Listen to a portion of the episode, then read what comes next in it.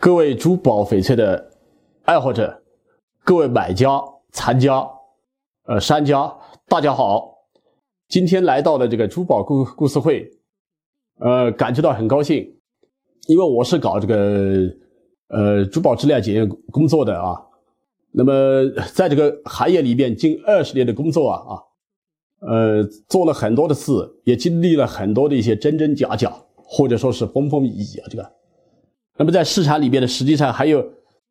很多和和翡翠就是这个相似的一些呃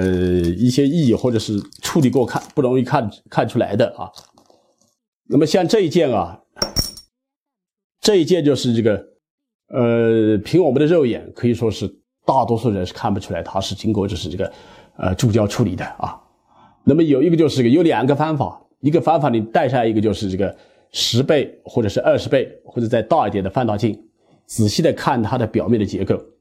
如果是有就是这个酸蚀的一些呃纹路，就说网纹结构，看到网纹结构腐蚀的痕迹，那么就肯定是了啊。还有一个检检验当中最简单的，就是把它放在这个紫外荧光仪里面，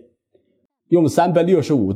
五纳米的那个长波紫外光一照，那么它荧光效应很强啊。就包括这一支啊，放在这个紫外荧光仪里面啊，光是很强的。这一支呢，就是个就几乎看不出来，微微的有一点就是这个弱光啊，那么说明它里面的是纯净的。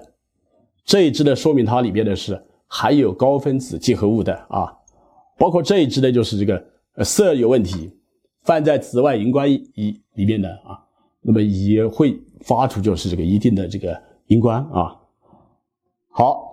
呃，今天就。呃，讲到这里，呃，谢谢大家。